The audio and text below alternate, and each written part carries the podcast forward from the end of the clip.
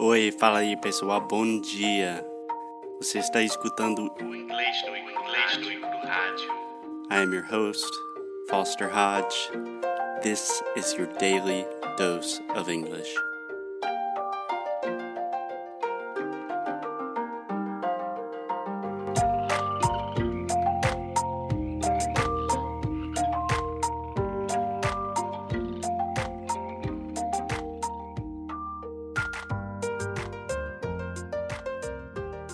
Hey, Alexia.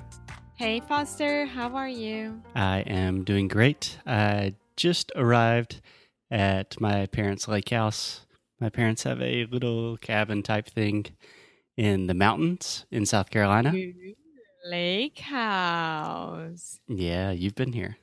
It's a nice place. Yes, I love this place. I I am a, a little bit afraid of sleeping there all by myself, but I'm fine Why are you afraid of sleeping here? Because there are a lot of animals, right? And they are not cute. And because it's too dark and no one is there at all. What animals do we have that are not cute? Squirrels, deer, And, uh, geese. well, that deer tried to attack us. yeah. He was just Yeah. protecting his family. Yes, I know, and I super agree with that. I'm okay. I'm down to that. I'm down with that. I'm down with that. Yeah. So a great phrasal verb. If you are down with something, that means that you are cool with that, that you are ready to go, that you agree with it. Yeah. Cool. So, Alexia, I am here for one reason because I have to leave my parents' house because I'm kind of going crazy. Secondly, this is where we recorded most of Sound School, our pronunciation course. And right now, we are finishing the worksheets for English no Rádio. We are transforming every episode of English no Rádio into just English learning material, gold, lucky charms, and it's going to be amazing. So I have to go to the woods and lock myself in a cabin for a few days to finish everything. Yes, yes. Almost one year. One year. Oh my god. Oh One atrás. my god. Oh my god. Oh my god. One year ago. Amor. Almost Thank one year you. ago. One year ago. We were there. That's true. Yeah, yeah. And you will be back here soon. So yes. For those of you who do not know, Alexia is coming my way very soon. In just a couple weeks, she will be in the States, which means we will record tons of podcasts, lots of videos. The quality will be a lot better because we're in the same place. And I get to see Alexia. Yeah. Yay. I'm so happy. So excited. I'm Yes. very excited. Okay. But before that, we got to continue talking about vowels. Uh-huh. So, in previous episodes, we talked about the two basic kind of sounds in English vowels and consonants, right? Right. And if you remember correctly, to produce a vowel, what we're doing is we're making a sound, but we are not stopping the airflow in any way, shape, or form. Okay? That's true. Uh-huh. So when we have a vowel, we're saying something like ah, e, e, and we're not stopping the sound. So then we have consonants where we stop the sound, like t, p, k, f, etc. Right? Right. And then within the categories of vowels, we have fixed vowels and moving vowels. Do you remember the difference between those? Yes. Fixed vowels, you had the same sound uh, during the, the word, like he, she, we. Mm-hmm. And Perfect. moving vowels is when you change, like they, like they, they. Exactly, that's perfect. So fixed vowels, you are maintaining the same sound the whole time, like e, e, u, i, and you're not changing, you're not moving your mouth into another position. But with moving vowels, you're actually making two sounds that come together, they combine together just to make one sound really fast. Yeah? Yeah. Okay, so we have all of that perfect. I think we're on the same page. But just to kind of give a revision, and I don't know, I had a Spanish professor a long time ago. There's a famous phrase in English that says practice makes perfect. Have you heard that? A prática faz a perfeição, sim. Yeah. So he would say, The same expression in Portuguese. Yeah, I imagined. So he says, practice doesn't make perfect, practice makes permanent. The more you practice, the more it sticks. So today I just wanted to go a little bit deeper into vowels because they really are the most difficult thing for anyone learning English and normally the most important thing for anyone learning any new language. okay. Cool. Yep. Cool, cool. So, Alexia, there are three things that define a vowel.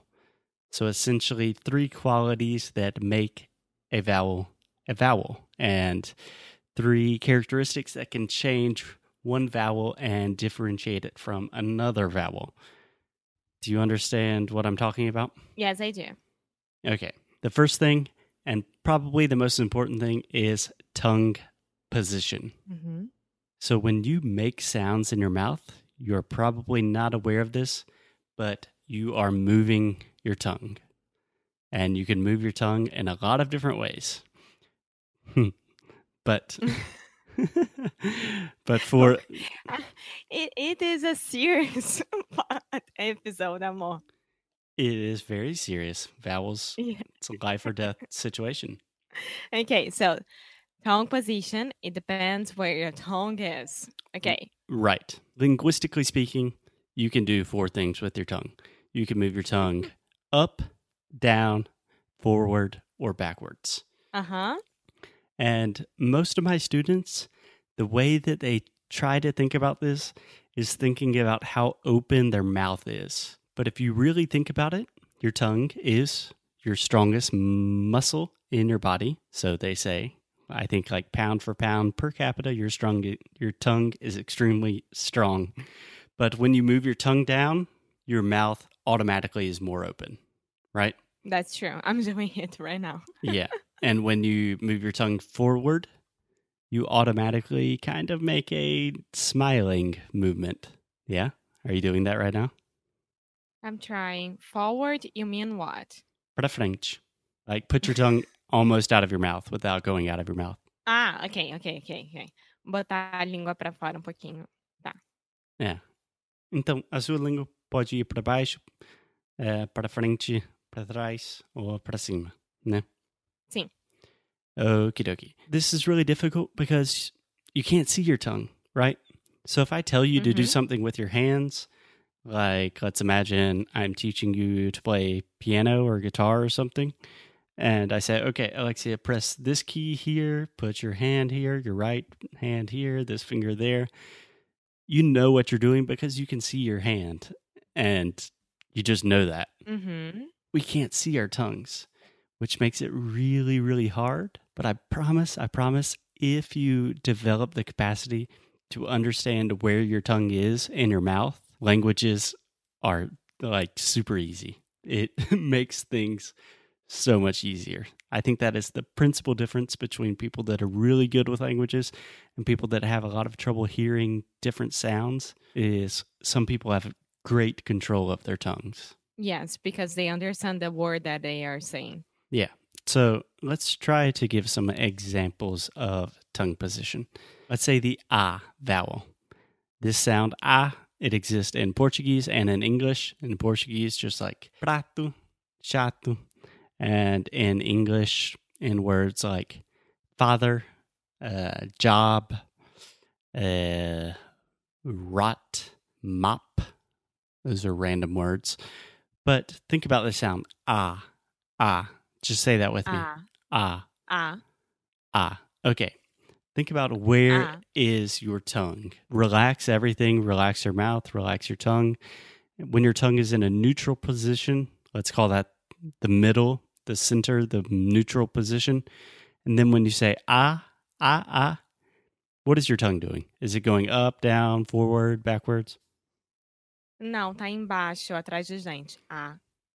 Yeah, embaixo. So your tongue position is really down.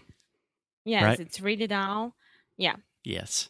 So if we want to be precise about it, it is down and back. Think about this down and back. This is hard to do on a podcast, which is all audio, but you're saying ah, ah, ah. If Ah. you keep your tongue the same position in terms of height, so your tongue is not moving up, it's only moving forward. Listen what happens. I'm saying ah, ah, and then I push my tongue forward para frente. It goes ah, ah, ah, ah. And then if I keep pushing it forward, it goes ah, ah, ah. Right? Yeah. So yeah. try Ah, that. É, é, é, a, é, é, a. hmm The the point of this crazy exercise here is just to recognize that when you move your tongue, the sound changes. Yes. Okay, so let's take another example. Um, think about the eh sound. This also exists more or less the exact same in Portuguese and English. In English, we have words like bed, red, head, said, and then in Portuguese, you have like eh, pois é, né? É. Nah. Yeah. Uh-huh. So when you say eh, where do you think your tongue is, more or less? É. É. E Under and the same. Oh yeah. Under behind my teeth. Yes, yes. So you don't really need to make the relationship with your teeth because with vowels, your tongue is never going to go in front of your teeth. The only time that happens in English is with the TH sound. Yeah. Which is another issue. We've recorded many episodes about the TH. But for now, let's just think of eh, like bed. Say the word bed. Bed. And now let's just change one sound and say the word bead. Bead.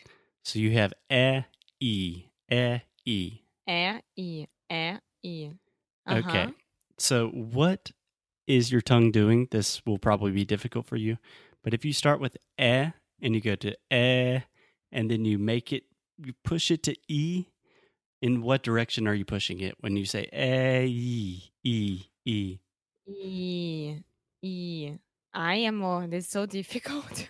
It is very difficult because you never thought about what your tongue is doing. É, and now I'm remembering my experience with the um. Mm-hmm. Yes, it's the same thing. Exactly. No, just a quick note. Uh-huh. I, Alexia and I both had experience with a, uh, um, how do we say that in English? A speech therapist. That's how we say it in English. A speech therapist. kind of ridiculous. But, But fonoaudióloga, it's hard as well. yeah, Speech therapist. phonologist, maybe we say that as well. Um, but when I was a little kid, I could not say S's. So I could not say scissors. I would say thithith, thithith. So. Yeah, it made me cry when I was a kid too, and it still hurts. yes.